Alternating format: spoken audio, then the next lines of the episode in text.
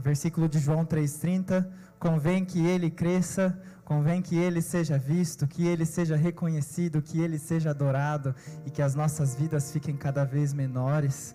Uma pessoinha pequenininha assim veio me perguntar antes do culto se ia cantar essa música, mas eu não vou falar quem é porque ela está envergonhada, né, Manu? Não vou falar que é a Manu, mas é, ficamos muito felizes que a galera já conhece essa canção aqui que diz assim, ó: Grandioso és Deus, bem maior que o que possa me abalar. Tu és a torre forte, Rei Perto assim eternamente quero estar. Que seja bem mais de ti. Que cresças eu diminua sempre mais.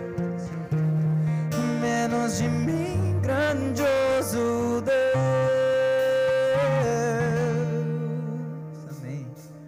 Cantar isso? Com as palmas assim, ó.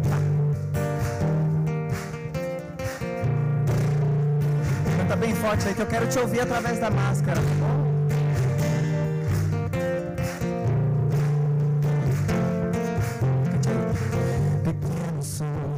Frágil, indefeso e carente de um.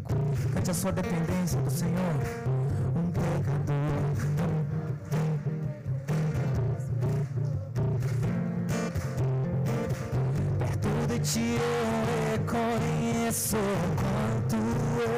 te necessito, Deus. Tua presença faz do meu temor mais força. Exalte a Ele, pois grandioso és. Tá muito lindo. Tu és a torre forte. Perto assim, eternamente quero estar. Que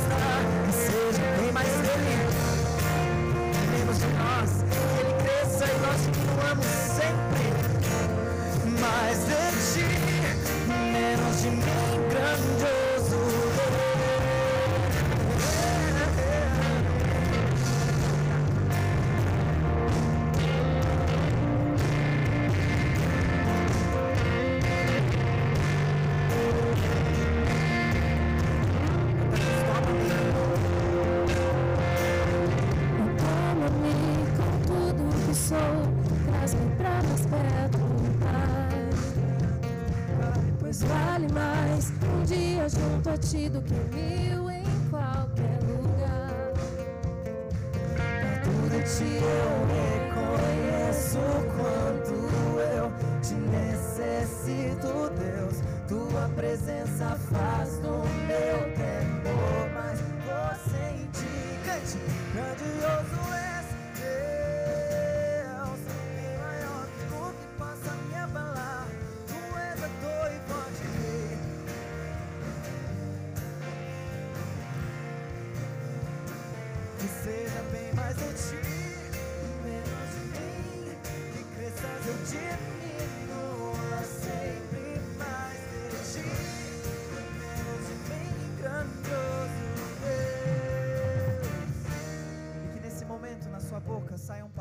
sinceras ao Senhor.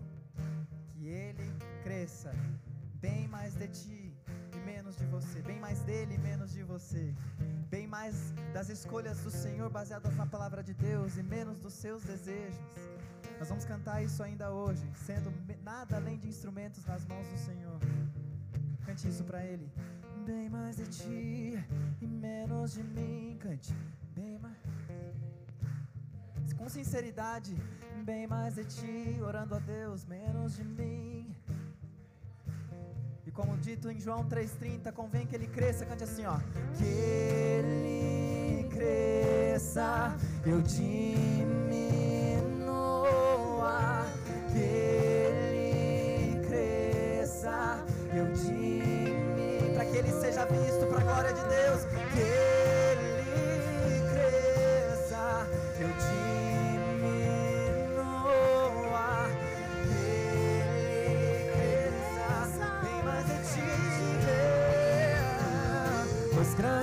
não é. Bem maior que o que possa me abalar Tem mais a dor e forte. Hey! Hey, meu pedacinho eternamente quer é estar Seja bem mais de ti e menos de mim. E cresças eu diminua sempre mais de ti e menos de mim Grandioso Deus.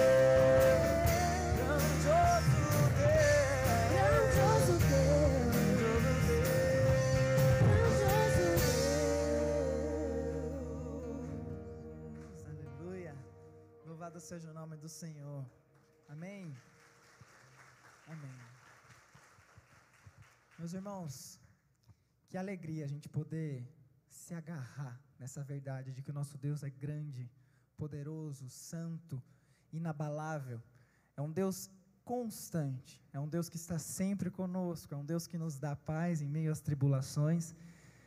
E você quer falar de tribulação? Se a gente pensar, se a gente olhar ao redor, o nosso Brasil, a situação que o nosso país vive em todos os aspectos, é um momento da gente se ajoelhar e orar pela nossa nação. É um momento da gente clamar ao Senhor para que Ele intervenha com poder, mostrando para o mundo quem é verdadeiramente o rei dessa nação. É assim que a igreja precisa se posicionar. Eu não sei quantos dos irmãos conhecem essa canção que nós vamos cantar agora, chamada Rei desta Nação. Mas é realmente uma oração muito específica pela pátria. E eu queria convidar a igreja a aprender essa canção com a gente. E ali, como escrito em 2 Crônicas, capítulo 7, versículo 14: Se o meu povo, que se chama pelo meu nome, se humilhar, se converter dos seus maus caminhos, eu o ouvirei, virei e sararei a sua terra. Essa é promessa do Senhor, não só para Salomão, mas para toda a igreja espalhada pela terra e principalmente para a igreja do Brasil, quando se trata de nós. Se converta, meu irmão, para que o Senhor seja visto nessa nação. Porque não existe presidente, não existe ideologia, existe um reino que não é de carne nem sangue. O reino que nós servimos não é deste mundo, amém? E o Brasil um dia declarará que o Senhor Jesus é Deus, que Jesus é o Senhor. Nós cantamos assim: Somos povo teu, selados pela luz, Jesus, o Rei desta nação, Rei desta nação. Nossa esperança, cante isso. Esperança és a salvação do meu Brasil, tu és a solução, Rei desta. Vamos mais uma vez, um pouquinho mais forte, vamos lá.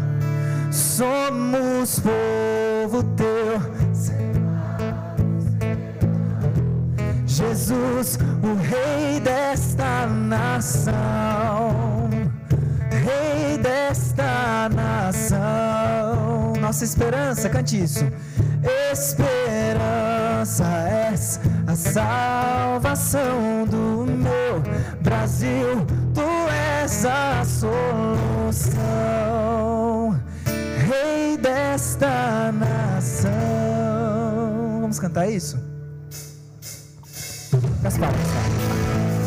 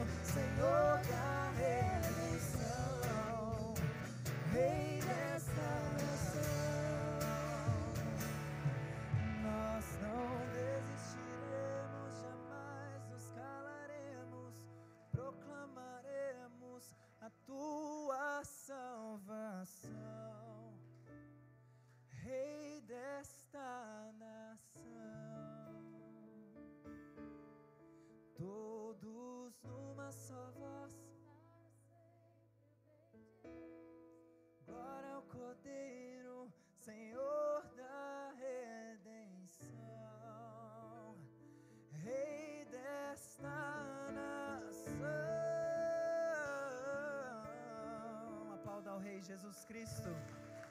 Aleluia. Aleluia. Amém. Meus irmãos, senta um pouquinho, rapidinho. Eu quero só compartilhar uma coisa com vocês.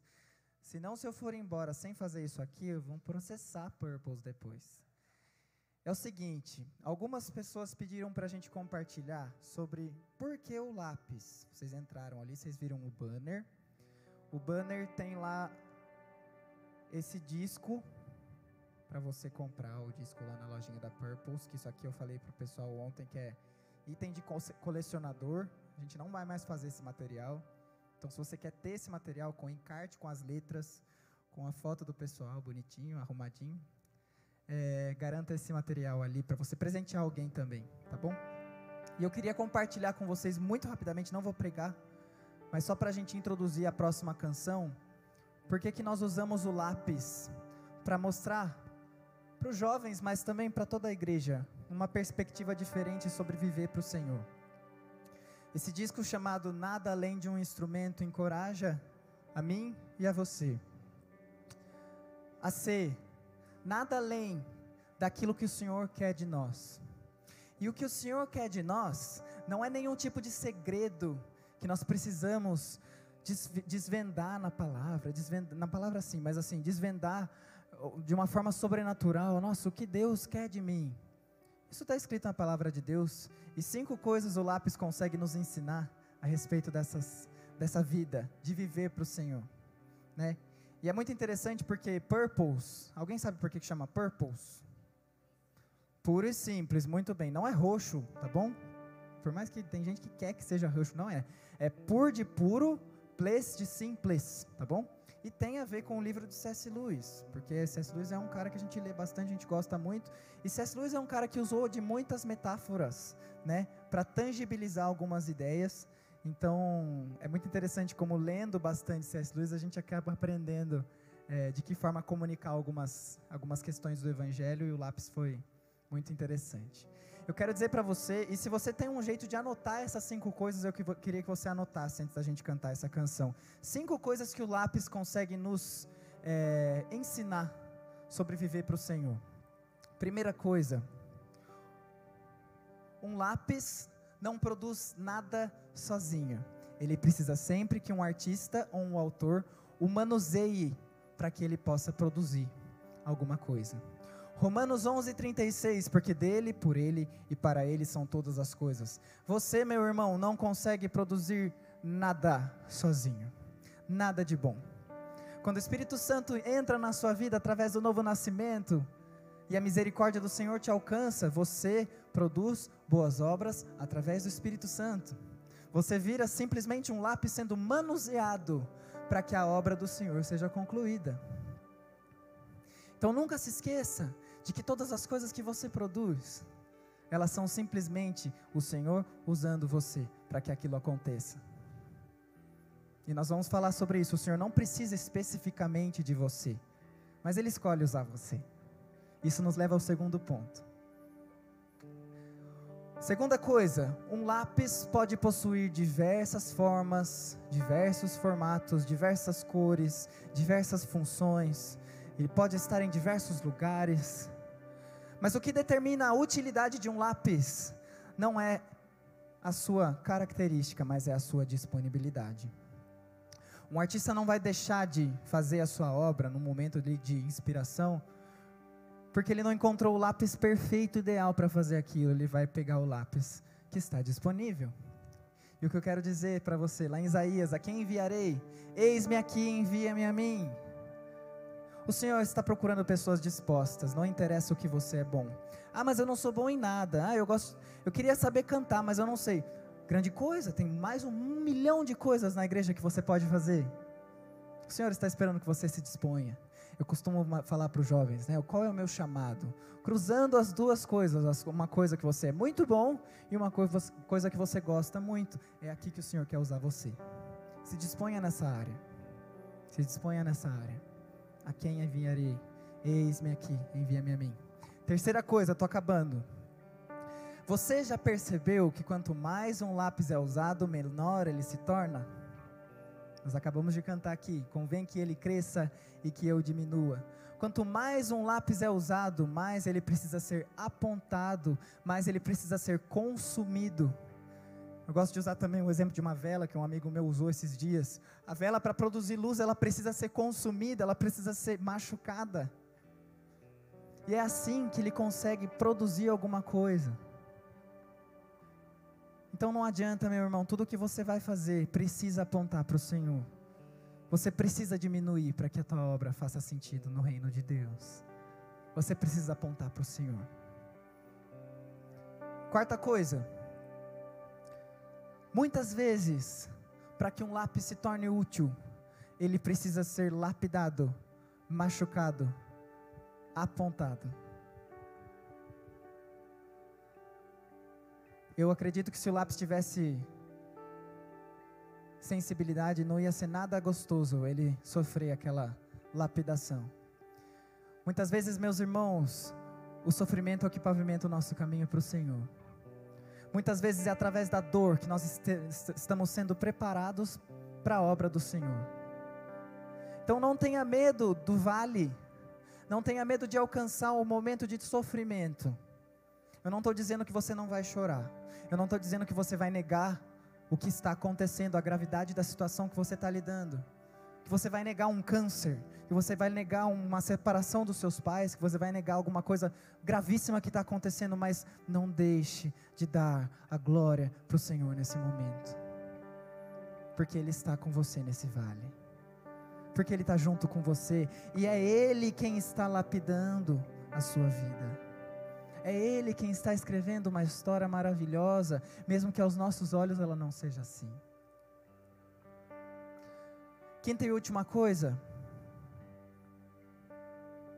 Nenhuma glória, atenção para isso, nenhuma glória de nenhuma obra nunca foi dada a um instrumento, mas sempre ao seu autor.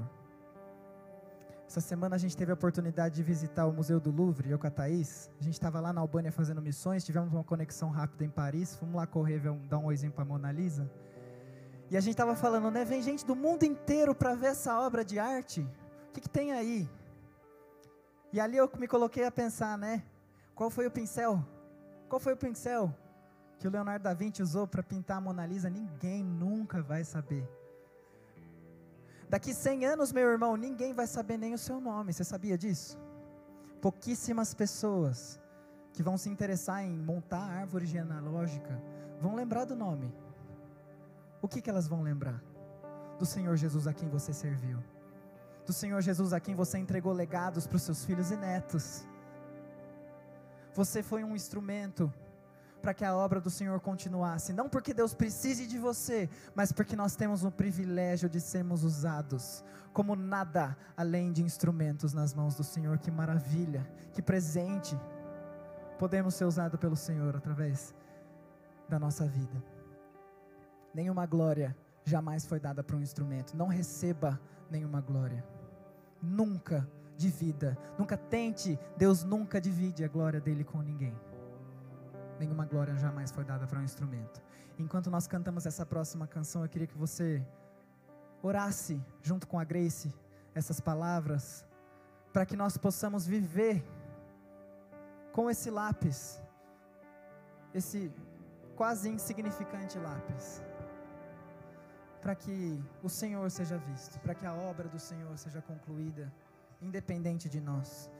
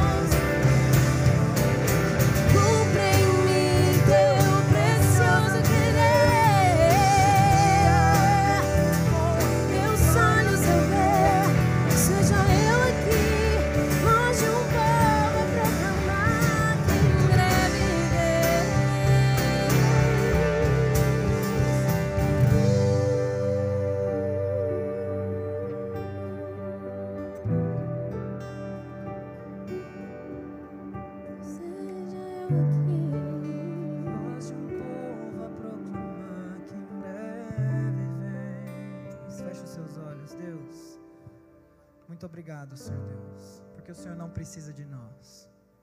Muito obrigado, Pai, porque a tua santa palavra nos promete, Pai, que o Senhor é Deus apesar de nós. Mas, Pai, nós te agradecemos ainda mais, porque o Senhor escolhe nos usar. Porque o Senhor escolhe nos fazer coparticipantes do teu reino se expandindo nessa terra.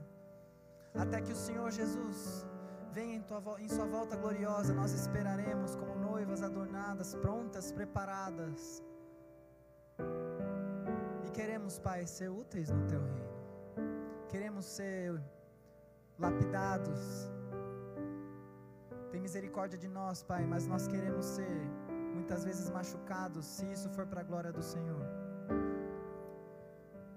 E queremos ser, Pai, como vasos de barro, moldados segundo a tua vontade. Eu quero ser,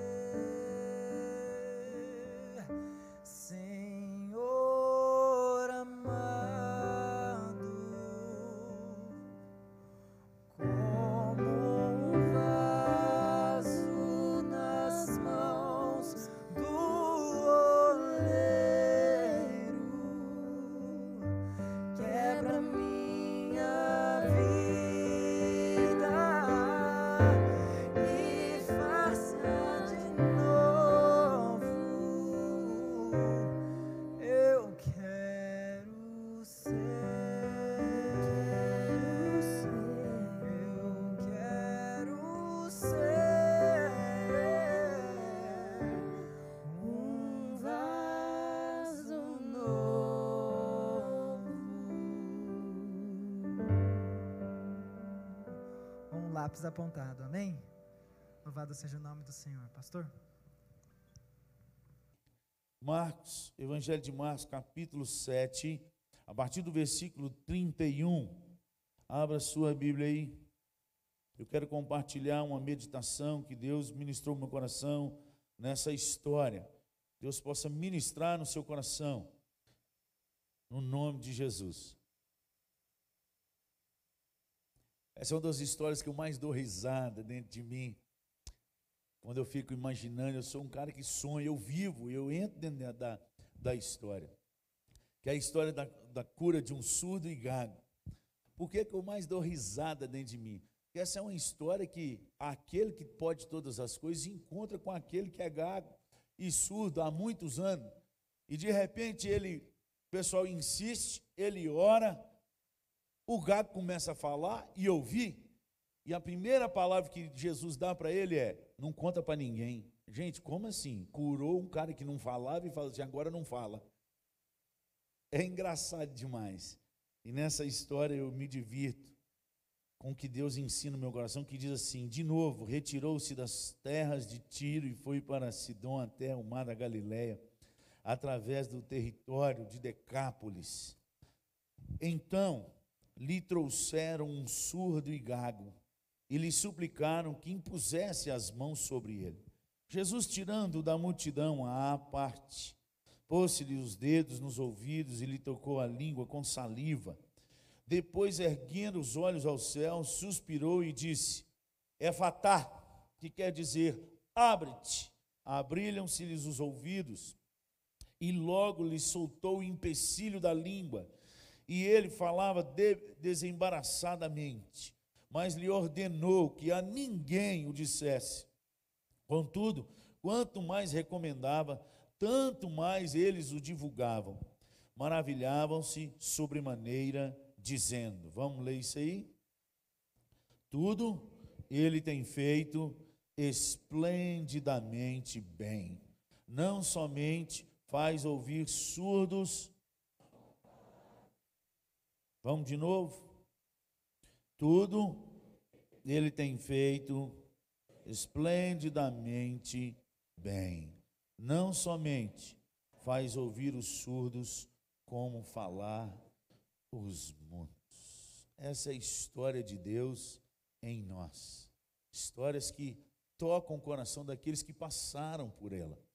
E nessa história, a primeira coisa que toca o meu coração é por aqueles que eu comecei a falar hoje de manhã, pelos alguéms, os alguns, aqueles que não aparecem, que não tem cargo, que não tem diploma, não se fala o quanto de dinheiro que ele arrecadou, o que ele tinha, qual o sucesso que ele teve na vida. Só fala que ele estava atento à palavra daquele que pode todas as coisas. E por estar atento à palavra daquele que pode todas as coisas, não perdeu tempo com histórias que não fazem diferença e que não tocam vidas. Rapidamente se avançaram, aproximaram e levaram alguém que precisava ser tocado pelo nosso Senhor Jesus.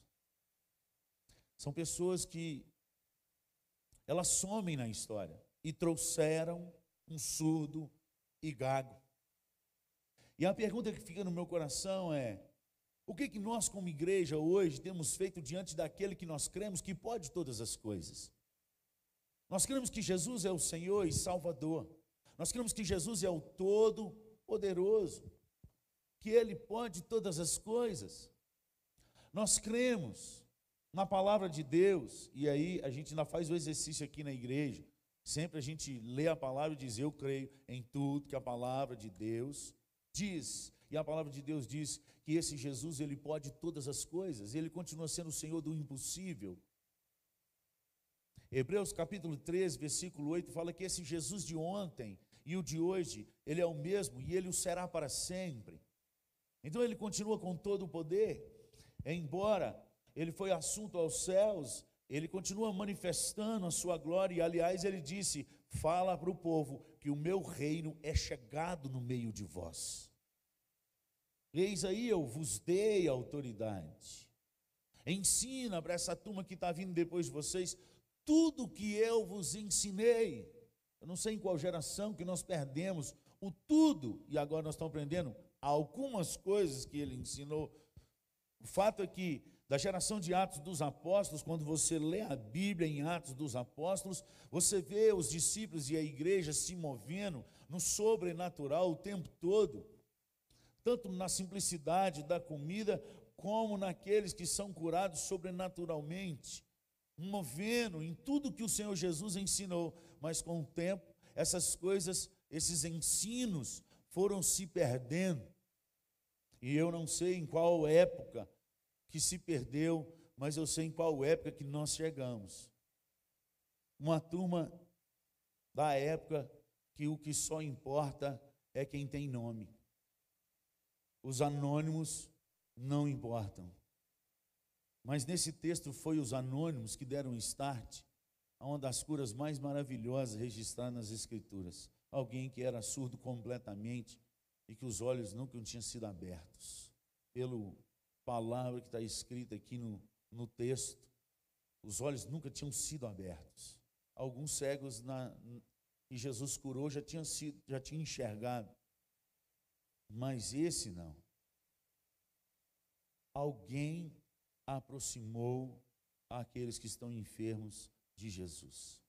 E eu te pergunto nessa noite, a primeira pergunta que ecoou no meu coração, enquanto eu ficava estudando e meditando e voltando nesse texto na minha alma, aonde estão os alguns? Aqueles que trazem diante daquele que pode curar. Se é que a turma que frequenta a igreja crê que esse Deus ainda pode hoje todas as coisas. Onde estão os alguns que trazem e insistem, porque o texto diz que eles insistiram, eles suplicaram a Jesus. Quem são os anônimos que estão a fim de pagar o preço por aqueles que precisam de ser libertos? Onde está essa turma? Hoje nós estamos nos tornando uma turma de consumidores, uma turma que, quando muito, paga o dízimo para ser bem servido. Eu falo paga porque a Bíblia, se a Bíblia fala, o próprio Senhor diz lá em Malaquias, chama as pessoas de ladrão daqueles que não devolvem, é porque nunca foi nosso. Ninguém, ninguém rouba aquilo que, que já é seu. Não é verdade? Então não é pagar, na verdade é devolver o que foi dado a mais. Aquele famoso troco que dá a mais e a pessoa que te deu o troco não percebe. Ou propositalmente, como aquela história que eu já contei aqui, e na hora que você conta, você vai assim: Isso aqui não é meu, passou da conta voltou lá e falou assim: Olha aqui, ó, você deu a mais. O dízimo é aquilo que sempre vem a mais. para provar o seu coração, onde que está o seu coração, se é no Senhor ou se é nas coisas que Ele pode te dar.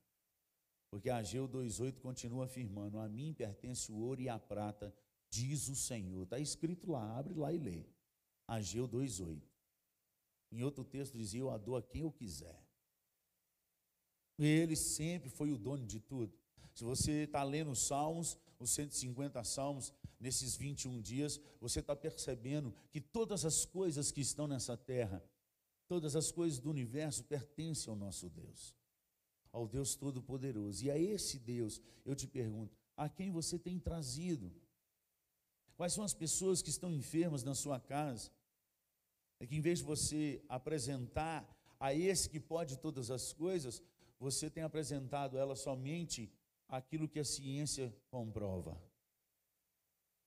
E o justo hoje, ele não vive apenas pela fé ou pela fé. Ele vive pelo que a ciência comprova.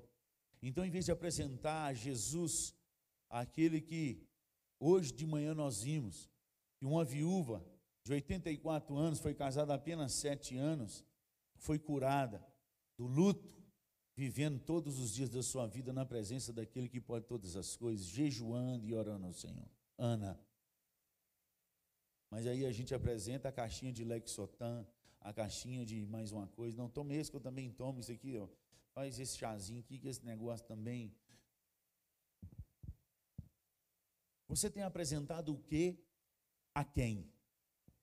O texto diz: E trouxeram o surdo e o gago diante de Jesus e lhe suplicaram que impusesse as mãos. Qual é o preço que você tem, que você tem pago pela vida dos seus filhos? Apenas trazer na igreja no domingo à noite não é o suficiente. Ontem mesmo, numa conversa de porta com alguns líderes da igreja, e a gente questionando alguns dos passados, por que, tantas crianças estavam aqui cheias, bênção, chega no geração é uma bênção, e quando sai do geração, essa transição não tem acontecido, o negócio parece que não vira. O que, que acontece? Será que a igreja tem errado? E um dos líderes falou: Não fui eu, mas foi um dos líderes que eu, eu carimbo em cima e assino. E disse assim: O problema não é a transição, o problema é que os pais têm trazido as crianças para a igreja como um fim em si mesmo. E aqui a igreja é só uma comida reforçada para que os pais continuem dando feijão com arroz em casa. Só que em casa eles não dão feijão com arroz. Gasta tanto tempo em correr atrás de um dinheiro que ele não vai levar no caixão. E paga só para escola melhor, iPhone melhor, carro melhor, roupa melhor. E esquece que o melhor da vida dos filhos é a alma. Perdeu a alma, perdeu tudo mas não tem tempo para ler a Bíblia com seu filho, não ora junto, não chama para oração, não ensina os caminhos do Senhor, aliás, ensina os negócios. Qualquer coisa que é lá fora é melhor do que a igreja. Não, não vão hoje não, porque hoje tem um churrasco. Não, não vão hoje não, porque tem uma fazenda. Não, não vão hoje não, porque nós, hoje nós vamos para o sítio. Eu já falei isso aqui. E, e, com todas as letras, você pode ficar com raiva de mim o tanto que você quiser. No dia que você pensar em comprar um sítio, não pede oração para mim, porque eu oro contra.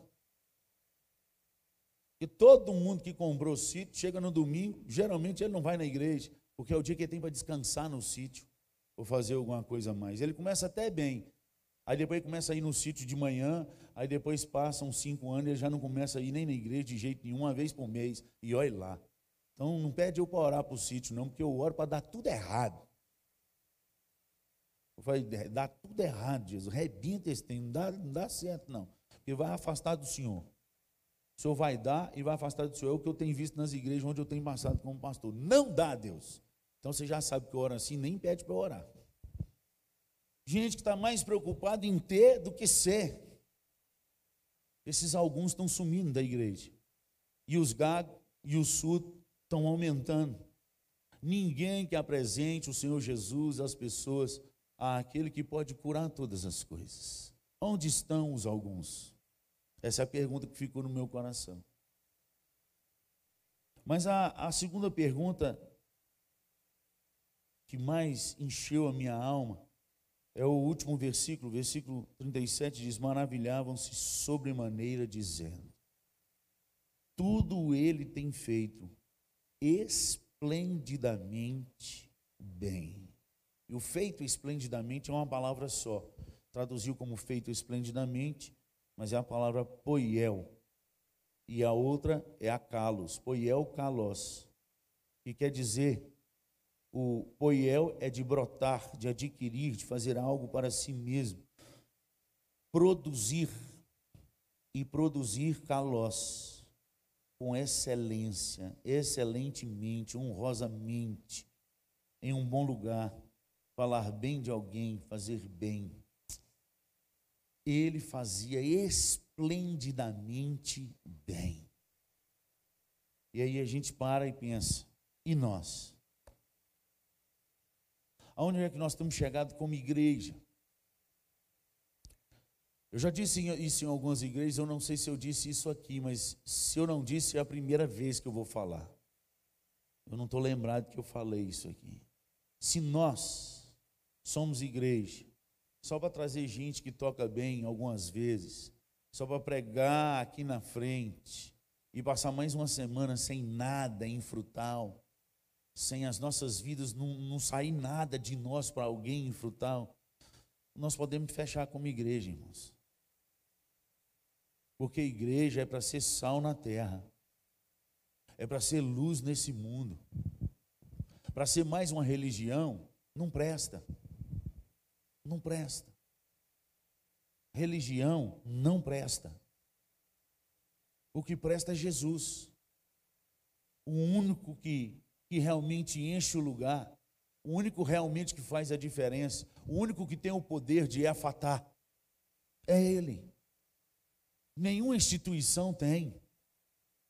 Em todas as instituições nós vamos achar defeito e vamos achar gente como nós, que não presta. É isso que você ouviu, gente como nós, que não presta. Que presta em nós é Jesus. Aliás, nós só tomamos ceia na igreja, perdão, porque esse final de semana não teve, porque o rapaz, o pessoal lá atrasou o envio. A gente só toma ceia porque a gente reconhece diante dos homens e de Deus que nós somos pecadores e que não temos como salvar nós mesmos, e somente pelo derramado sangue de Jesus Cristo, do rasgado corpo dele naquela cruz, é que veio a salvação a nós. Quando nós confessamos isso, é que ele se transforma em nós em alguma coisa, em vida e vida em abundância. E fora ele, é só morte. Tudo isso que eu falei aqui, sem o próprio Jesus em nós, é morte na panela. É aquele que eu preguei no domingo, Nicodemos, em João capítulo 3, precisa nascer de novo, com todo o conhecimento teológico que tem. Nós precisamos voltar a fazer o que o nosso Senhor Jesus disse, porque eu como você, nós cremos ou não creem? Em tudo que a palavra de Deus diz para a gente crer? Sim. Eu não vou pedir para você vir na frente orar, não. Pode responder comigo. É, a maioria aqui tem, é da minha geração, que o pastor perguntava alguma coisa, a gente todo animado levantava a mão. Eu sei. Falei, então responde, vem cá aqui no microfone. Quando o pastor perguntava alguma coisa, eu já baixava no banco, ou escondia atrás do grandão. Não vou chamar você aqui na frente, não. Você crê na palavra de Deus? Sim. Em tudo que ela está escrito? Então aqui diz: tudo ele tem feito esplendidamente, tudo. Não é mais ou menos, é esplendidamente, com perfeição, na totalidade.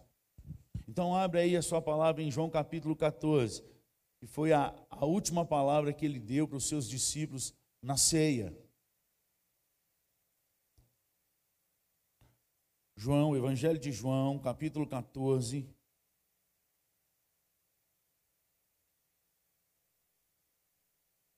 A partir do versículo 3, 11. No contexto que Jesus fala: olha, esse caminho sou eu, eu sou o caminho, a verdade e a vida. E ele fala no absoluto. Não tem outro caminho, não tem outra verdade, não tem outra vida. O conceito de vida é Jesus. Fora dele é morte. Fora do Espírito de Deus é gerado morte na nossa vida. está explicado lá em Romanos capítulo 8, você vai ver lá pelo versículo 4, 5, que aqueles que inclinam para as obras da carne é gerado nele morte. Mas aqueles que se inclinam para as coisas do espírito é gerado nele vida e paz. Então Jesus está nesse contexto dizendo, e ele está falando sobre a ceia, e aí ele chega e ensina agora os discípulos a assinarem o cheque da oração. Ele crede que eu estou no Pai, e o Pai em mim. Ele está construindo o que ele vai ensinar para eles. Fala, Eu e o Pai, nós somos o mesmo, nós estamos juntos, é a mesma conta bancária. É o mesmo lugar do poder. E ele diz: crede ao menos por causa das mesmas obras. Em verdade, vamos ler junto? Em verdade, em verdade vos digo, que aquele que crê em mim, também as obras.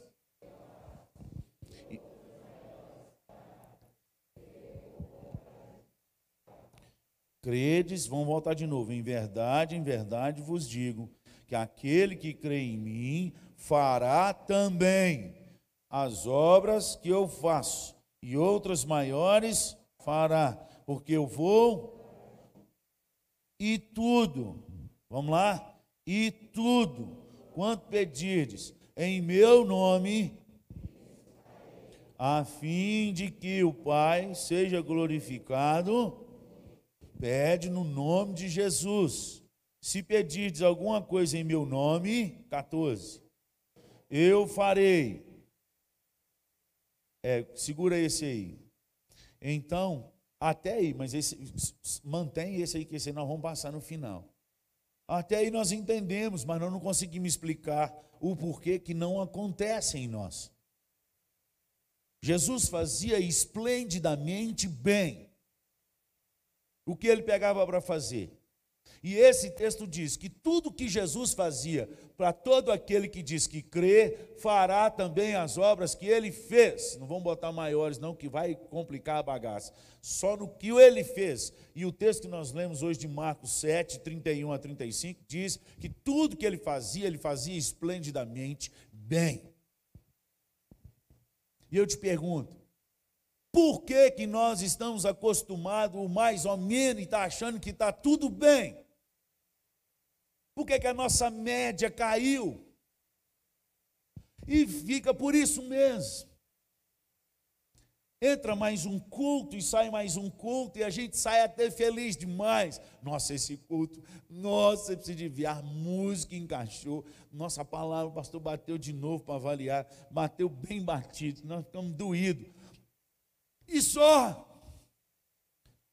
Gente, nós temos uma medida, e essa medida é o nosso Senhor, um Deus que não pode mentir, que diz para mim e para você, que aquele que crê nele fará as obras que ele fez. Gente, isso deveria fazer a gente chorar a semana inteira. Isso deveria fazer angustiar a nossa alma, o nosso coração, o dia inteiro, a semana inteira. Eu acho que era. é, essa é, eu acho que é até uma depressão saudável, porque é uma depressão que Deus cura assim imediatamente. Quando a pessoa fica contrita e abatida de espírito.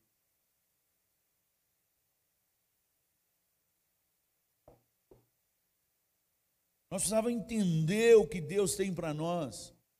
Não é ficar fiscalizando a vida dos outros. Não é querendo ser melhor do que outra igreja. Porque o nosso Senhor Jesus fazia esplendidamente bem. E ele diz: Quem crê em mim fará as obras que eu faço. E o fazer aí não é de qualquer jeito, é esplendidamente bem. E eu te pergunto, onde está essa medida na nossa vida? Pastor, mas aqui na igreja ninguém tem. Está vendo a régua que você está usando?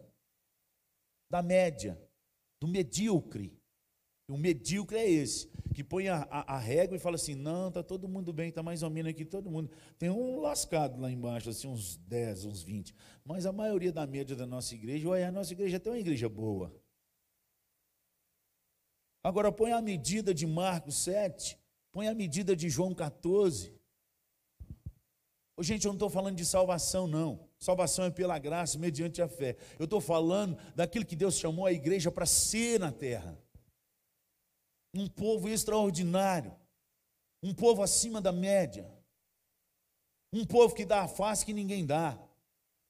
Um povo que é extremamente generoso que ninguém é.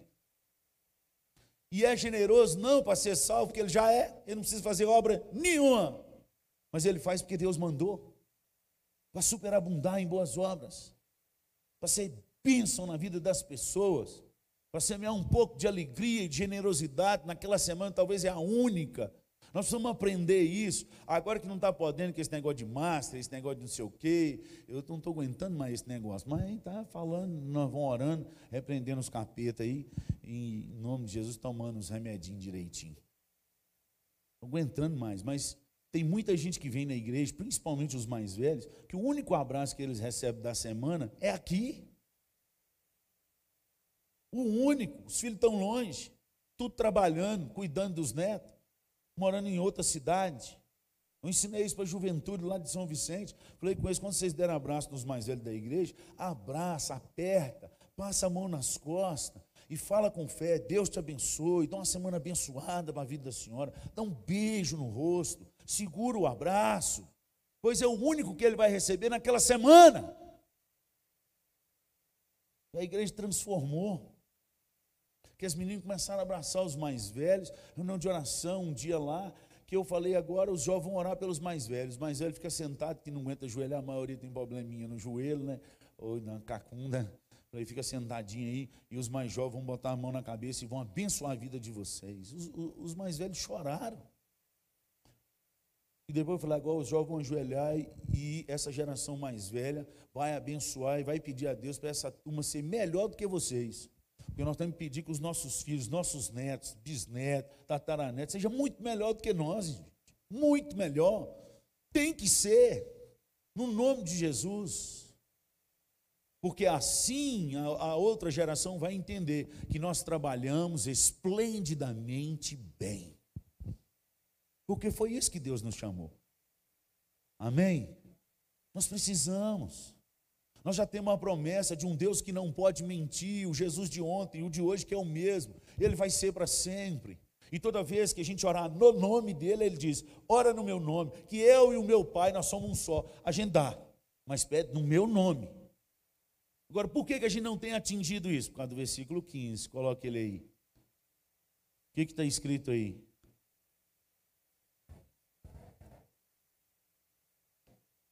Se me amais, é uma palavra no grego falada teros ou teros, que significa não só guardar, mas a primeira tradução dela não é guardar. A primeira tradução dela é atender cuidadosamente a tomar conta de. Atender cuidadosamente. O grande problema da nossa geração é uma geração que ela quer a palavra de Deus, mas ela não quer atender tudo o que Deus fala. E nós temos ficado debaixo da bênção, chamada a bênção de Faraó.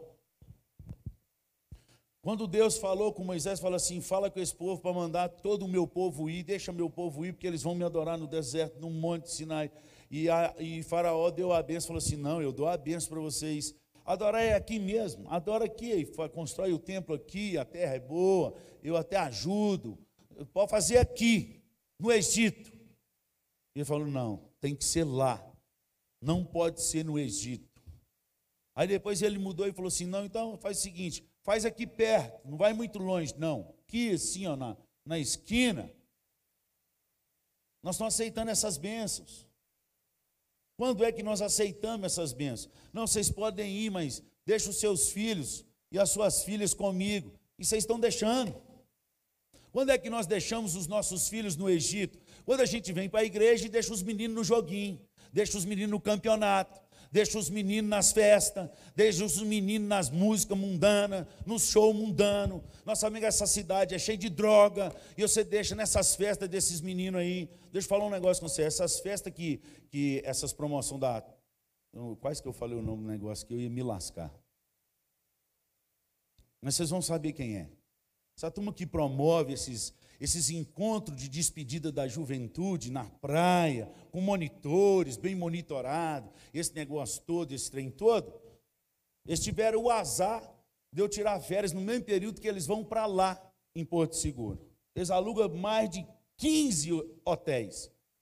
E num desses tem uns quartos que é reservado para Banco Brás, e na época eu tinha, eu fui, no mês de outubro. E aí vai que é montoeiro de adolescente. E tem uma noite lá, e se eles não contam para os pais, não.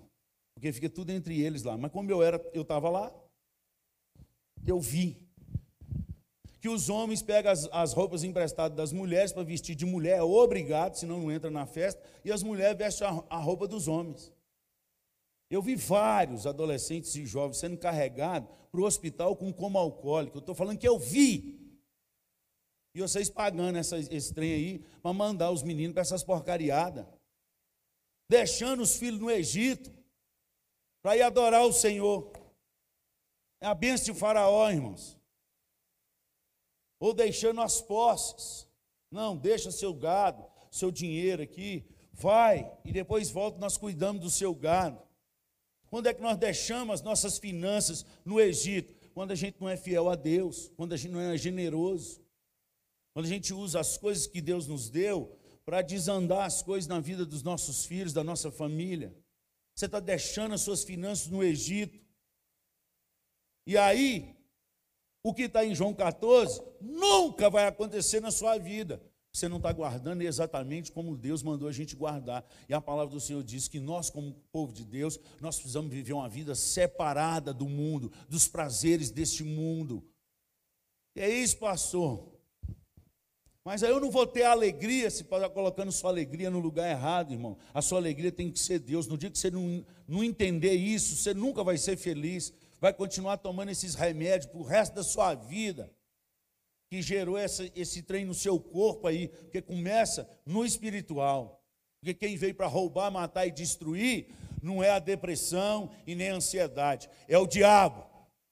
Ele veio para roubar, matar e destruir. E ele usa de vários meios para tirar a sua paz e a sua alegria. Ele começa na mente, no espírito, e ataca o seu corpo. Mas nós somos uma coisa só. Corpo, alma e espírito é uma coisa só. No dia que tirar a alma vivente, vibra cadáver. Nós precisamos voltar para as Escrituras, amados. Essa é a última hora, e o povo de Deus, a virgem prudente, ela vai ter óleo nas vasilhas sobrando. Isso significa que o Espírito de Deus vai estar guiando, vai estar tomando pela mão, vai estar presente, e quando nós orarmos, também as coisas vão acontecer. Uma igreja viva, que não deixa a chama apagar esperando o noivo. Você está com foco errado. Você tem que focar no Senhor, esperar no Senhor, independente do caos. Miqueias 7,7. Se você olhar o contexto de Miqueias, você vai ver um tempo de caos. Parece até que é o momento que nós estamos vivendo. Se você ler lá Miqueias capítulo 7, a partir do versículo 1, vai falando um monte de desgraça. E aí no 7 o profeta se posiciona.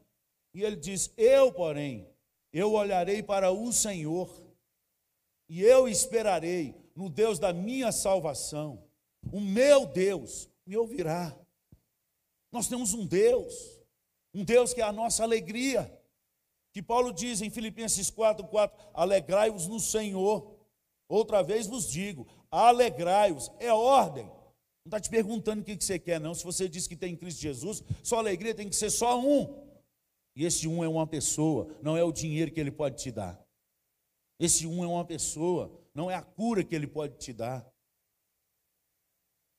Esse é o Senhor dos exércitos, o grande El Shaddai. E quando nós oramos no nome de Jesus a esse Deus Todo-Poderoso, o próprio Senhor Jesus disse: Nós respondemos. Eu creio em tudo que a palavra de Deus diz para eu crer. Mas se a gente não for santo, porque Deus é santo, nada do que eu falei aqui vai valer a pena para sua vida. Vai ser mais um culto animado, mais um agitar na sua alma, mais um tremer na sua existência. E não vai passar disso, porque somente aqueles que guardam no intuito de fazer exatamente como está escrito nas Escrituras, é que vão ser respondidos. Nós precisamos decidir, amados, nós vamos continuar nessa régua que todo mundo faz, ou se a gente vai sair fora dessa medida. Falei, meu Deus, eu quero tudo que a tua Bíblia promete para mim. Eu não posso morrer sem viver o que o Senhor prometeu. Agora prepara, porque vai doer, porque ele vai alinhar a sua vida com ele e não com a minha. Falou, não, Deus, eu quero ser igual o pastor, tadinho, eu tô, eu tô quase no fundo do poço, mas eu tô querendo chegar lá. Eu falei, Deus continua me moendo, aumenta a minha capacidade de sustentar essa dor, porque tudo que o Senhor tem para mim eu quero. Eu não quero perder nada do que o Senhor tem para a minha vida e para a vida dos meus filhos, para a vida da minha esposa, para a vida dos meus netos. Tudo que o Senhor tem para a minha geração. Meu Deus, por favor, me dê. Custe o que custar. Eu quero. Se ninguém da igreja quer, Deus, eu quero. Se ninguém da minha família quer, Deus, eu quero. Eu quero. Quero te convidar essa noite, amado. E eu não quero fazer apelo emocional. Porque é fazer um apelo para crer no que as Escrituras diz. E tudo o que pedirdes, em meu nome, eu darei. Farão as obras que eu faço quem crê. E quem crê é quem obedece. Quem obedece. Essa fé que Jesus está falando aqui é de uma fé obediente. Não é aquele que diz, não, eu creio. Segunda-feira vai tudo ao contrário da Bíblia. No relacionamento, na criação dos filhos, no serviço, faz tudo ao contrário do que a Bíblia fala. Não, eu sou salvo pela graça. A graça não te dá é, a chance de você errar, não. Ela te dá o perdão que você não merece. Mesmo sabendo que você erra. Mas não é para você continuar no erro, não. Porque em Atos dos Apóstolos, antes da graça descer sobre a vida deles, eles precisam mudar de direção. O que nós faremos? Quando foi tocado, estocado o coração, compungindo o coração, eles falam assim: o que nós faremos diante dessa palavra? Primeira coisa que Pedro fala: não, pela graça sois salvos. Não falou isso, não. Ele falou: arrependei-vos e convertei-vos os vossos corações. Aí depois a graça vem. E tem uma turma de presbiteriano que está botando a graça primeiro antes da conversão e do arrependimento. Não existe isso na Bíblia em lugar nenhum. Não existe isso na Bíblia em lugar nenhum.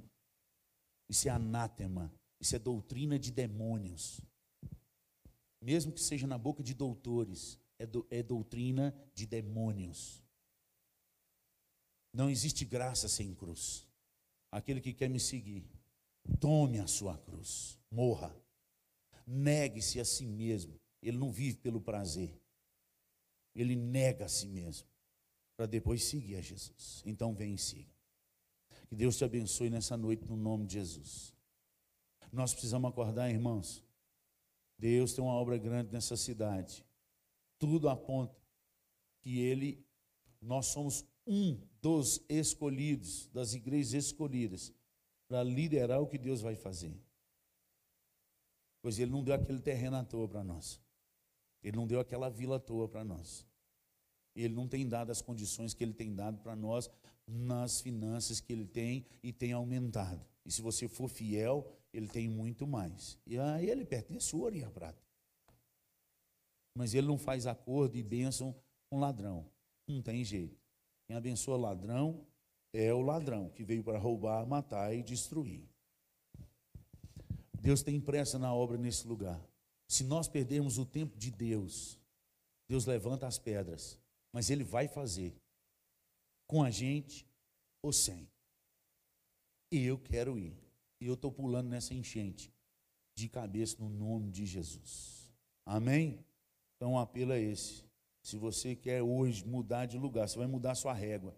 Meu Deus, não quero ser medido pelo todo mundo, não. Eu não quero ser medido nem pela régua do pastor. Eu quero ser medido pela tua régua. A régua de Deus está aqui, João 14, a partir do versículo 12 até o versículo 15. Falei, essa é a minha régua. É aqui que eu quero chegar. Desde os 19 anos, quando Deus me converteu, de lá para cá, é aqui que eu tenho jejuado, eu tenho orado, eu tenho chorado. Falei, Deus, eu ainda não vi tudo. Eu quero ver mais. Eu quero mais porque eu creio em tudo que a Sua palavra diz. Eu não creio no que os homens dizem, mas no que está escrito. Entre o que os doutores falam, entre o que o Senhor deixou escrito, eu fico com o que o Senhor deixou escrito. Essa é a minha régua. E é isso que eu quero viver. Se você foi tocado nessa noite como eu e quer pular nessa luta junto comigo, sai do seu lugar ou então fique em pé aí, põe a mão no peito e fala: Sou eu, Deus. Eu quero. Não espero o outro levantar, não. Deus falou, foi com você. E eu vou orar por você nessa noite. Em nome de Jesus. Falei, meu Deus, eu quero essa régua para mim. Ah, pastor, mas dá muito medo. Eu não perguntei se você tem medo. Eu não preguei hoje quem quer entrar na fila do medo. Falei, quem quer sair da fila do medo? Quem quer pular nessa enchente? Aconteça o que acontecer, meu Deus, eu preciso viver João 14. Está escrito, foi na última ceia que o Senhor falou. Eu não posso viver desse jeito que eu estou vivendo até hoje. Eu preciso. Pessoal da banda, vamos para frente aqui para a gente já alinhar. Eu vou orar. Muito obrigado pelo carinho de vocês. Muito obrigado pela benção. Vocês são uma benção. Levo um grande abraço aos pastores de vocês, aos pais, toda a família. Vamos orar. Você que está em casa, eu não estou te vendo, mas o Espírito de Deus está te vendo. O Espírito Santo de Deus está incomodando seu coração. Pastor, mas o senhor está aqui para me falar. Gente, o Espírito Santo de Deus está aí. Ele vai te revelar. Abre a Bíblia e lê. Crendo no que a palavra de Deus diz. E obedecendo, no nome de Jesus. Pai, em nome de Jesus, nós clamamos nessa noite. Suplicamos que o Senhor venha sobre nós. Meu Deus, essa é a minha régua, é a tua palavra. Teu filho fazia curas esplendidamente bem. Teu filho cumpria as obras e a palavra do Senhor esplendidamente bem. Aliás, ele cumpriu toda a agenda do Senhor e não a dele, ele mesmo deixou claro isso. As coisas que eu faço não são minhas, são do meu Pai. Ele cumpriu toda a tua agenda. E o Senhor nos criou para que nós pudéssemos glorificar o nome do Senhor. Nós somos obras das tuas mãos. O Senhor nos tirou do império das trevas para o reino da maravilhosa luz, não só para apenas sermos salvos, para receber perdão dos nossos pecados, é para que houvesse luz nesse mundo, para que fosse jogado o sal sobre a terra, de fato e de verdade, não apenas de palavras. Aumenta a nossa medida, ó Pai, nessa noite, no nome poderoso de Jesus Cristo. Prepara essa igreja para o grande avivamento que o Senhor tem nessa cidade. Eu creio. Um restaurar o Senhor, um mover do teu espírito. Ó Pai, que pessoas sejam curadas. Quando os teus filhos abrirem a boca para orar, uma oração simples, de poucas palavras mas com teu espírito movendo na vida deles e através deles. Mova a oração, mova a leitura na palavra, mova, ó Pai, a adoração nos lábios. Que as palavras dos nossos lábios e o meditar do nosso coração possam ser agradáveis somente a Ti, ó Deus, rocha nossa e redentor nosso. Ó Espírito de Deus, vem sobre essa igreja Vem, Senhor, nos constranja com a tua presença. Convence o nosso coração do nosso pecado. Levanta a tua igreja no poder do teu espírito. Enquanto nós testemunhamos das maravilhas que o Senhor tem feito em nós e através de nós, que os teus sinais sejam liberados sobre essa cidade que pessoas possam ser curadas no poder do nome de Jesus Cristo, pessoas recebam dons para ser instrumento de bênção neste lugar, aonde Deus colocou. Pai, as pessoas que estão nos vendo nos assistindo, aonde eles estão, o Senhor tem uma missão para eles, não foi à toa que o Senhor prendeu eles neste culto. Ó Pai, mas uma mensagem vibrante, uma mensagem que toca o coração, é para que eles sejam luz, que haja luz aonde eles estiverem, no poder do nome de Jesus Cristo. Levanta a tua igreja, Senhor. Desperta a noiva que dorme. Acorda, Senhor, que o noivo está às portas. Transborda do teu óleo, Senhor. Dá-nos mais vasilhas e que todas elas estejam transbordando. Essa é a nossa oração, ó Pai. No nome poderoso de Jesus Cristo. Que cada dia que passa, a gente diminua e que o Senhor cresça. Pois Teu é o reino, o poder e a glória, e é para todo sempre. No nome de Jesus que nós oramos. Amém. Podem se assentar. Vamos adorar o Senhor e depois a bênção.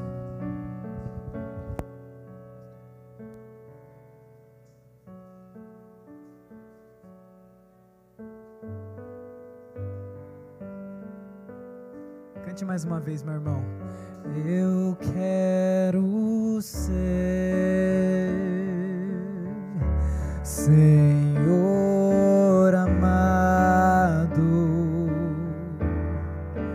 como um vaso nas mãos do oleiro quebra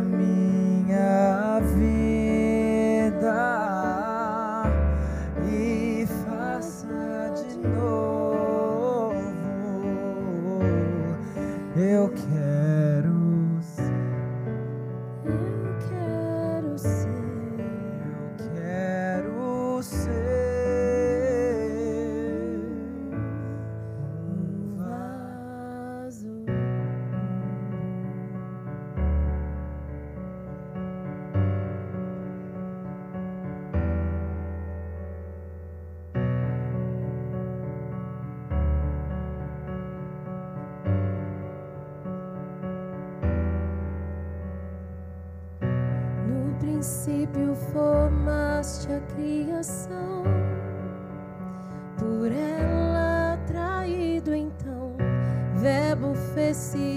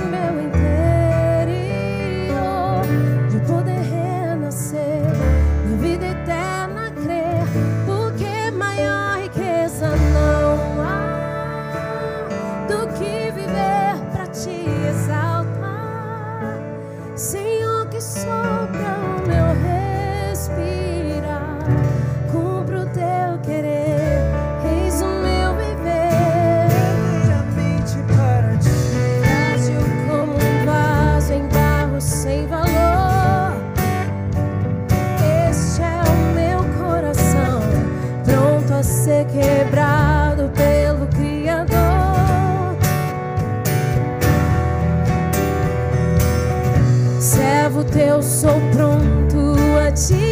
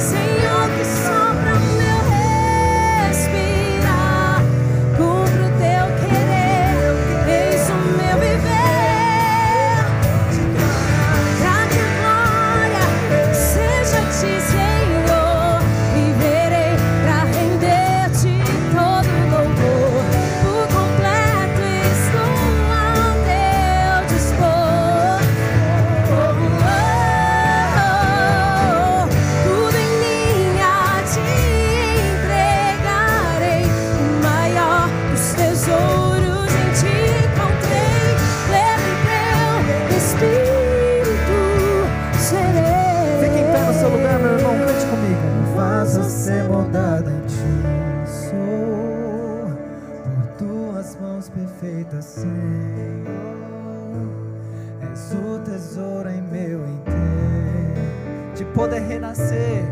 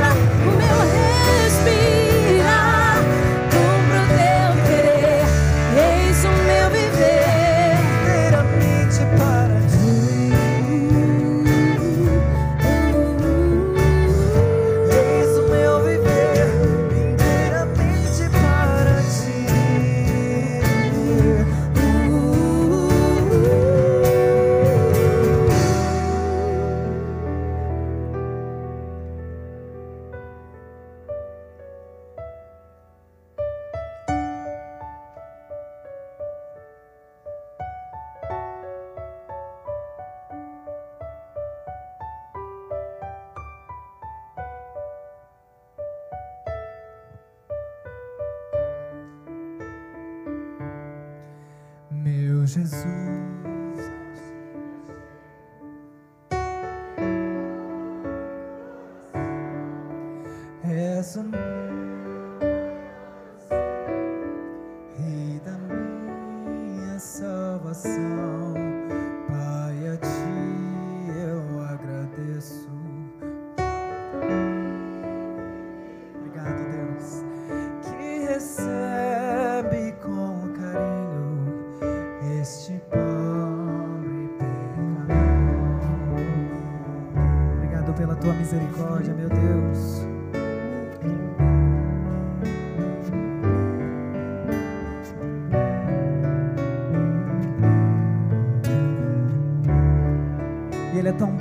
noite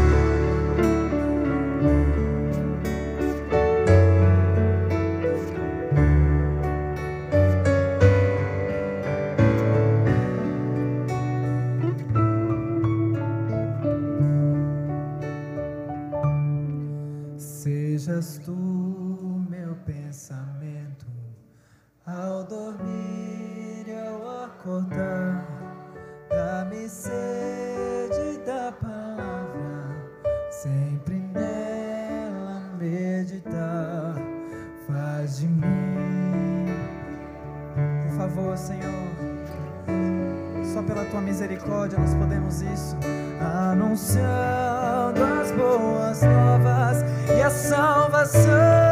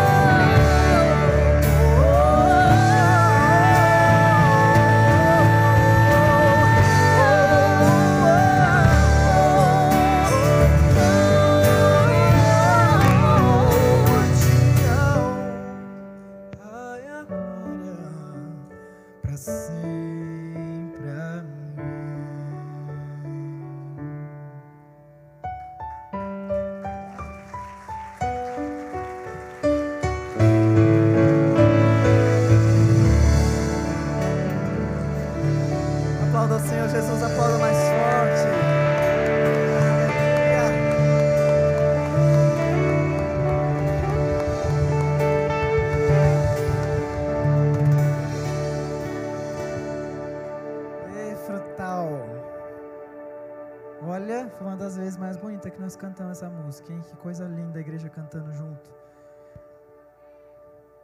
É. É. Tá bom. Mas, ó, é, queria agradecer muito, viu? Nós estamos encerrando, pastor. O senhor vai dar a bênção agora, antes da gente cantar de novo, é isso? Canta a saideira, mas a bênção antes. E a foto quando? É melhor a foto depois, a hora que encerrar. Quer orar primeiro, então? Gente, semana abençoada, hein? Vai sair daqui novo. Medo faz parte da nossa existência, mas nós precisamos pisar nas águas. Em cima daquilo que Deus prometeu, Ele não pode mentir. Essa semana que você sai com mais fé no nome de Jesus. Ore. Preste atenção nos, olh nos olhos das pessoas que estão ao seu redor. Pergunta, perguntar não ofende. Eu posso orar por você? Está acontecendo alguma coisa na sua casa? Posso fazer uma oração por você? Se a pessoa falar, pode, você já ora na sua mente, Espírito de Deus, ora em mim, no nome de Jesus. Aí você começa a orar e deixa Deus fazer o resto. Amém? A glória é dele, mas o lápis somos nós. Aliás, passa lá e compra o lápis. Tem um lápis de imã lá para você botar na sua geladeira e você não esquecer da mensagem. Nós somos apenas o lápis, mas Deus quer fazer. Se coloca à disposição. Pai, muito obrigado pela bênção do Senhor. Muito obrigado pela tua palavra. Muito obrigado porque o Senhor nos deu o privilégio de estar presente nesse culto. Em cada palavra cantada, em cada palavra ministrada nesse lugar. Obrigado, Deus. Prova do amor do Senhor por nós. O Senhor corrige, disciplina a quem ama. O Senhor traz para a rota certa. E o Senhor nos escolheu para estar aqui nessa noite. Abençoe o teu povo, leva o teu povo na graça e na paz do nosso Senhor e Salvador Jesus Cristo. Grande amor, as eternas misericórdias do nosso Deus e Pai. E a comunhão, as consolações, a unção e o poder do Espírito Santo de Deus estejam sobre vós, amados, e sobre todo o povo de Deus espalhado pela face da terra, hoje e para todo sempre. Amém. E amém. Agora é a foto, depois a música. A música e a foto. Você que manda aí Gente, agora. deixa eu falar uma coisa pra vocês. Vocês estão cansados? Dá pra gente fazer uma última? E deixa eu perguntar, só tem jovens aqui, né? Pra gente fazer uma música de jovens, pode ser? Ou não? Tem velho? Não, eu não tô vendo velho aqui. Absolutamente nenhum. Tem uma canção pra gente terminar aqui, bem bonito, chamada Romanos 5. Quem conhece essa canção? Alguns conhecem. A maioria não conhece, tudo bem, nós vamos aprender aqui. Tá bom? Essa canção. Oiê! Ela veio cantar junto. Essa canção, nós. É... Oi, Grace. Nós separamos os homens e as mulheres, né? Mas você pode ficar no seu lugar. E os meninos cantam comigo, os senhores vão cantar junto comigo e as senhoras vão cantar junto com a Grace. Tudo bom? E nós cantamos sobre o texto de Romanos 5. O que, que fala lá, pastor? Romanos 5, 1. Justificados, pois, mediante a fé, nós temos paz com Deus. Nós temos conexão, mesmo com o nosso pecado, nós somos lavados e somos vistos através do sangue de Jesus. Podemos ter paz com o Senhor Deus. Amém? E nós podemos cantar isso com alegria. Os senhores cantam comigo mais ou menos assim, ó. Foi por amor, por amor. E as palmas assim, ó, vai. Foi amor. Ensaiando, vai. Por amor. Bonito, vai. Foi por. Tá muito fraquinho, não tô ouvindo. Aí. Foi por. E as meninas vão entrar com a Grace, mais ou menos assim, ó. Foi por amor. Justificado pelo sangue sou, com doce graça cobre o meu pecado e dor. O Todo-Poderoso Criador, em salvação me senhores, ó. restaurou. Foi por amor. Justificado pelo sangue sou, Por amor. com doce graça cobre o meu pecado por e dor. amor. O Todo-Poderoso Criador. Em salvação me restaurou, foi por amor. Eu não tô ouvindo as mulheres, você tá ouvindo? Só, só um pouquinho, mas a gente já vai tá, fazer, Tá complicado. né? Cadê as mulheres aí? Cadê as mulheres aí? Vão cantar? Vamos mais uma vez, ó. Foi por amor. Justificado pelo sangue am- Com doce graça cobre o meu pecado. Foi por amor. Todo-Poderoso Criador. Em salvação me Agora sim. restaurou, foi por amor. Ó, mas ainda assim os senhores estão mais fortes, amém? Amém! Vamos lá então, valendo, vamos lá. Só os jovens, hein? Só os jovens com a gente aqui. E a palma assim, ó, vai.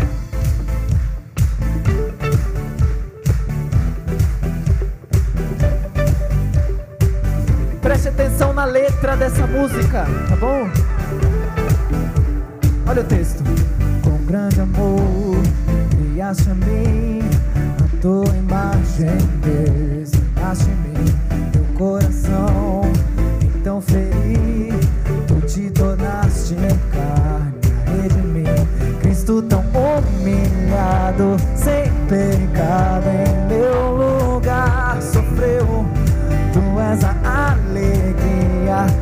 nova vida em ti.